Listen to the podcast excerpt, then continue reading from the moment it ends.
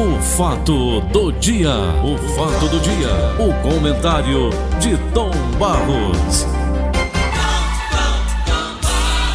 Vicente de Paulo de Oliveira. Vicente, bom dia para você, bom dia para os nossos ouvintes patrocinadores. Vamos chegando aqui a mais um fim de semana e torcendo para que as coisas melhorem. Ah, essa vacina aí, estava vendo aqui, inclusive a Pfizer já anunciando a eficácia contra as mutações da Covid-19. Essas mutações que assustaram lá os ingleses, principalmente, e disse que o negócio está bom. Entendeu? Então vamos é. esperar que chegue a vacina por aqui. Eu vi uma manchete ontem, Tom, no canal Sim. de televisão internacional, hum. dando conta. A manchete. Sei. Governistas admitem que Dória ganhou a briga pela vacina. Tom, vamos parar. Esses caras têm que parar. Eu não aguento mais ver a cara desse Dória falando disso. A verdade é que fizeram o da vacina objeto político, hum, trouxe um prejuízo chato. grande para o país e agora nós vamos ter que vacinar, né? Tem vencedor não, Paulo, tem vencedor. Vamos acabar com isso. Disputa política por saúde não tem vencedor. A saúde é que tem que ser a vencedora. Olhe, Paulo, eu vou dizer a você, o verdadeiro profissional da saúde, o verdadeiro profissional da saúde, é aquele que faz e nem gosta dos holofotes. Não. Ele faz, faz no anonimato e festeja com ele mesmo. Eu estou inaugurando no programa Conversa com o Tom uma, um quadro que vai ser dedicado aos hospitais públicos do Brasil. Hum. Certo? Eu vou conversar com os diretores de todos os hospitais públicos do estado do Ceará e depois fora do estado. Por quê? Porque eu quero saber o que é um médico quando recebe, e você lembra todo dia aí quando leio o Pastorino, quando recebe a divina missão de conduzir um hospital. É. Rapaz, isso é uma, uma, uma, uma bênção de Deus dar a um profissional a oportunidade de ele conduzir um hospital público por quê? Porque ele ali tem todo o seu conhecimento científico adquirido ao longo de tantos estudos nas universidades depois nos cursos de pós-graduação, e ele vai tentar fazer a otimização de um hospital com recursos mínimos e uma demanda elevada. E eu quero saber como cada um vai dizer que faz e como faz para tornar eficiente. Eu digo sempre aqui, eu nunca esqueci do Hospital de Messejana, na década de 50, uma referência para o Brasil, Paulo Oliveira. Uma referência nacional. Uma referência nacional, Hospital de Messejana. Para você ter uma ideia, para Messejana vinham todos os pacientes do Nordeste brasileiro. Não tinha outro hospital no Nordeste brasileiro para tuberculose na época. Todos. E daqui, os casos mais graves, como foi o do meu pai, mandados para o Rio de Janeiro para o doutor Gesto Teixeira. Então, Aquele hospital era dirigido na época pelo Dr. Carlos Alberto Estudos, que é o pai do Beto Studat. E o Dr. Trajano, de Almeida, Trajano Almeida, uma das sumidades que os filhos estão aí, dando sequência como legado do grande conhecimento que ele tinha, e fez daquele hospital público uma, uma referência nacional. Estou dizendo referência nacional. Então eu vou entrevistar os diretores, já encaminhei, né? Já encaminhei os diretores vão conversar para dizer, quando eles assumem, como é que está o hospital? Em seus diversos segmentos. Quantos médicos, quantos enfermeiros, quantos auxiliares, enfim, o que é que ele tem, sabendo que a demanda vem aí. É como você assumir um cargo, ter consciência daquilo que vai ter à disposição, dentro de limitações, e um contingente muito grande de pessoas que precisam ser atendidas. O que é que ele vai fazer? Não é? É Isso. preciso uma otimização muito grande. E eu quero ouvir essa gente como trabalha, eu acho importante porque eu quero preparar o Brasil para uma coisa que se chama dedicação ao SUS. É para lá que todos os brasileiros vão. Por exemplo, Paulinho, se você quiser fazer um elogio justo, extremamente justo, você vá ao IJF para ver como trabalham os médicos dali, os enfermeiros dali, os auxiliares de enfermagem, os auxiliares do serviço geral, o setor diretivo. Vá lá, eu estive lá. Eu estive lá. E JF. JF. Já estive também. Você já esteve. E houve momentos mãe, de uma verdadeira loucura uma naquele hospital. Loucura de gente no corredor, gente. Rapaz, eu não sei. Então eu quero ouvir essa gente. Qual a missão de cada um dentro daquele hospital público, não é? Sabendo que ali vem gente. Mudando de assunto, Paulinho, você trouxe uma, uma matéria interessante, rapaz. Quer dizer, interessante assim, pela descoberta. Aquele caso daquela moça que ia com a mão para lá de fora do carro, né? Rapaz, aquele ali é uma rede, de, uma rede criminosa tão perigosa, Tom Balsa é tão perigosa aquela organização criminosa que você não imagina do que eu li hoje aqui no Jornal Diário do Nordeste. Por isso que eu estou dizendo, que eu estava ouvindo. Rapaz, o editor fez um balanço perfeito do que a gente pode imaginar, do que representa dentro de Fortaleza esta organização criminosa. O matador da, da, da organização é um cara de 22 anos de idade, Tomás. Imagina você Aonde é que nós estamos? É aquela moça que ia ser executada. Todo, toda hora dentro de shopping, dentro de shopping, dentro de todo canto. A gente é. cruzando com esse tipo de gente. É aquela moça que ia ser executada, o namorado dela, autor de dois homicídios, né? Autor de dois homicídios. Ele é acusado de dois homicídios. Ela disse que é namorada dele, não. É, ela nega, né? Não, nessa altura do campeonato, rapaz, ninguém quer ser de ninguém, né? É. Ninguém quer ser de ninguém. É verdade. Não tem, dentro desse envolvimento. Ela escapou porque a mãozinha ficou do lado de fora lá, né? Ela conseguiu Foi. colocar a mão. Porque ela ia ser executada. A, a mala não fechou direito, a mala do carro. Foi. Não fechou, ela conseguiu botar a mão para fora. E aí escapou. Mas eu digo, uma moça dessa, ela vai ter muito tempo de vida ou vai ser queimada aí se der chance? Não, essa, essa aí tá, é? tá marcada. Essa daí tá marcada. Ela tem que sair daqui, procurar outro lugar, sumir. sumir. Porque se ficar ela aqui não sumir. fica. Né? E, e não terminar... se envolver mais com quem não presta, né, Tom? Hein? É... O grande problema é o envolvimento dessas meninas, rapaz. Se envolve só com vagabundo, gente que não vale nada. É incrível. Tom, só tem dois caminhos para quem se envolve com crime: vala ou cadeia. É. Eu, na verdade, Paulo, quem se envolve com crime tem dificuldade para sair porque eles não deixam o cara sair. Se é, o cara sair, ele é queimado. É, é. Porque é um arquivo. É uma sentença. É uma sentença. Então, se você entrar, você sabe que não tem viagem de volta. Porque se você quiser sair, você morre. Porque o cara não vai deixar um sujeito que está saindo um arquivo, não é? Então, você às vezes é obrigado a continuar. Você quer sair e não consegue sair porque é obrigado a continuar. É. Eles obrigam a pessoa. Se você sair, você morre. Aí o cara continua. E o cara continua. É, o perigo é grande. O perigo, o perigo é, muito, é muito grande. grande. Que Deus livre os nossos filhos e nossos netos, né, Tom Barros? É, exatamente. Pois olha, meu tá amigo, vamos desejar a você e aos ouvintes um bom fim de semana. É a primeira, está passando ligeiro. Já hoje nós temos o dia 8 né, de, de, de janeiro. Quer dizer, o tempo está passando ligeiro. Vamos Muito chegar para o mês final de janeiro, talvez com a grande notícia da vacinação, que é o que a gente quer. Mas há um susto, como eu li agora há pouco no Rádio Notícias Verdes Mares, porque o aumento no número de casos no mundo todo, isso tem levado a uma reflexão sobre a necessidade de fechar. o próprio Diário do Nordeste traz uma matéria hoje e o Rádio Notícias Verdes Mares também sobre sugestões para lockdown. Diga, irmão. Beth já tomou Beth? O tomar vacina? Ah. Não, ninguém tomou eu vacina aqui em casa. Eu vou tomar quando a Beth tomar. A Rainha Elizabeth que eu estou falando. Ah, eu vi a foto.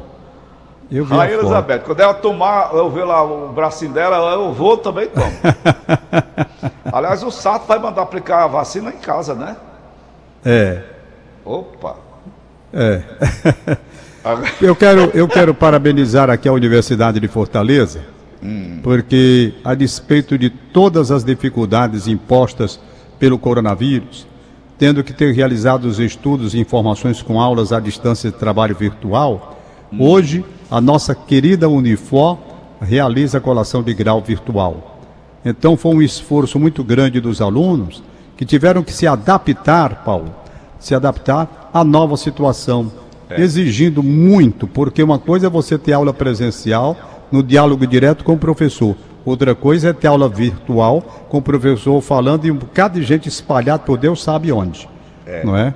Então, é. aquele grau de informação que o aluno vai ter de aprendizagem, e a Unifor conseguiu, efetivamente, dentro de um trabalho realizado com muito critério, como sempre a Unifor faz, levar todas as informações e preparar essa gente para o mercado de trabalho, lançando hoje, portanto, aqueles que vão ser eh, graduados e daí para frente vão em busca de aperfeiçoamento com cursos de pós-graduação, talvez na própria Unifor.